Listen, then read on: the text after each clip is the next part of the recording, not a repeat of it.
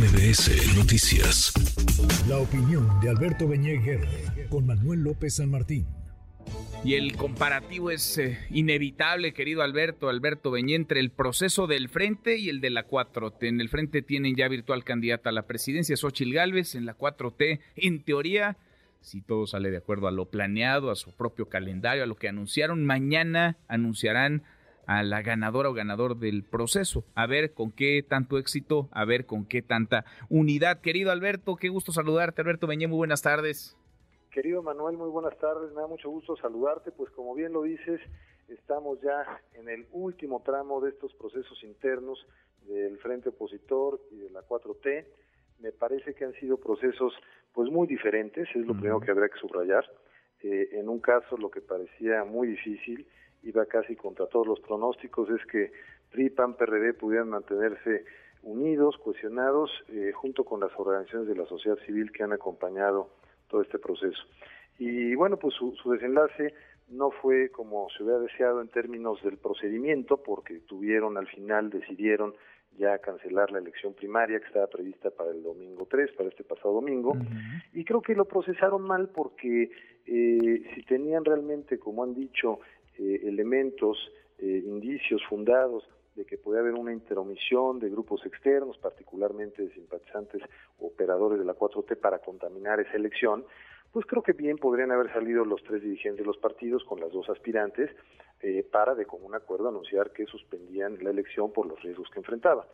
No fue así y al final creo que les salió bien porque pues no han pagado costos significativos, al final lograron pues una digamos, un prospecto de candidatura bien, bien legitimado, el de Xochitl Galvez, y parece que siguen manteniendo esa cuestión.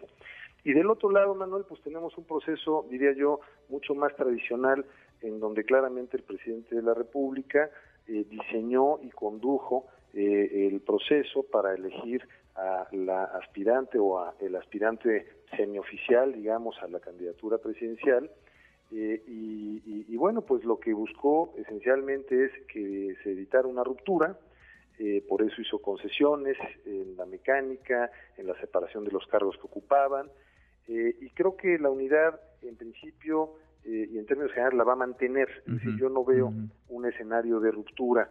lo más probable es que pues gane Claudia Sheinbaum, parece imposible otra cosa, y no veo un escenario de ruptura de, Marcelo Ebrard. Lo que sí no creo que haya logrado es legitimidad y fortalecimiento de una, de una candidata. Eh, ¿Por qué?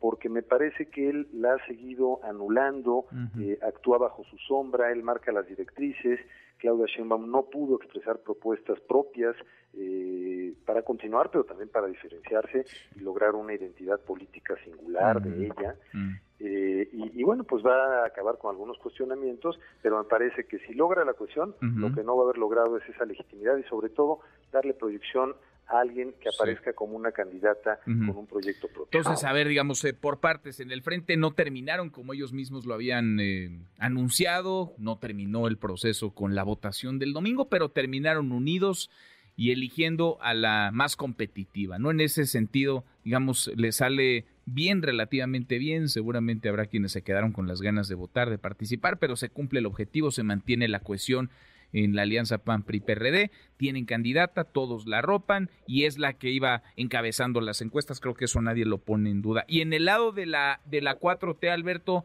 eh, pues eh, dependerá tú dices de cómo se procese lo que venga después. ¿Crees que influya el margen, por ejemplo, el margen con el que se alce eh, la triunfadora o el triunfador? ¿Crees que incida también el que todas las encuestas, pues, digamos, se inclinen hacia el mismo lado? Porque no me quiero imaginar qué va a pasar si la encuesta de Morena marca una cosa y por ahí alguna encuesta, alguna medición de una casa encuestadora que acompañó el proceso dice que ganó alguien diferente. No me lo quiero imaginar porque entonces tendría argumentos quien resulte derrotado, derrotada para reclamar o por lo menos para posponer el anuncio formal, oficial. Coincido enteramente contigo, esto que planteas es muy importante. Si los márgenes son amplios, si la encuesta principal y las cuatro eh, encuestas espejo que hacen empresas eh, coinciden y esa diferencia es significativa, es inequívoca, no hay duda de la diferencia. Me parece que eh, los motivos de protesta van a quedar pues limitados. Ahora, si es un resultado cerrado, con un margen muy estrecho, pues todos los incidentes que se dieron en el levantamiento de la, encuesta que ha denunciado Marcelo Ebrard, pues entonces podrían eh, ser valorados como eh, decisivos en ese resultado y la impugnación, digamos, tendría un mayor peso. La verdad no lo veo así. Creo que todas las encuestas que hemos visto eh, publicarse en los últimos meses, semanas, pues muestran una diferencia que va desde los 9 hasta los 15 puntos a favor de Claudia Sheinbaum.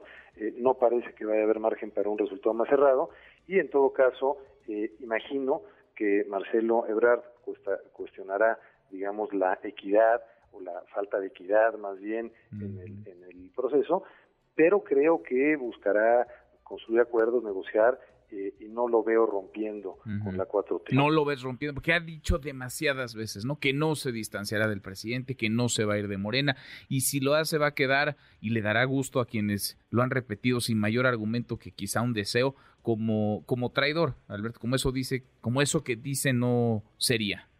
Así, así lo veo, creo que, creo que él sabe que podría ser fácilmente aplastado, no solamente desde las mañaneras que continuarán, sino por todos los incondicionales del presidente, de Claudia Sheinbaum. Eh, de verdad creo que se enfrentaría a, un denuesto masivo que podría dejarlo en la más absoluta marginalidad.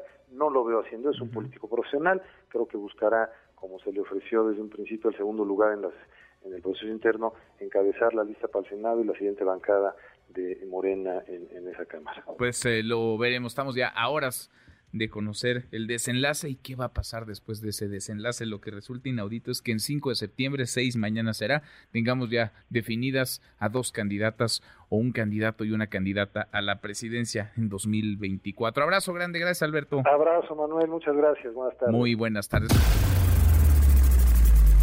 Redes sociales para que siga en contacto: Twitter, Facebook y TikTok. M. López San Martín.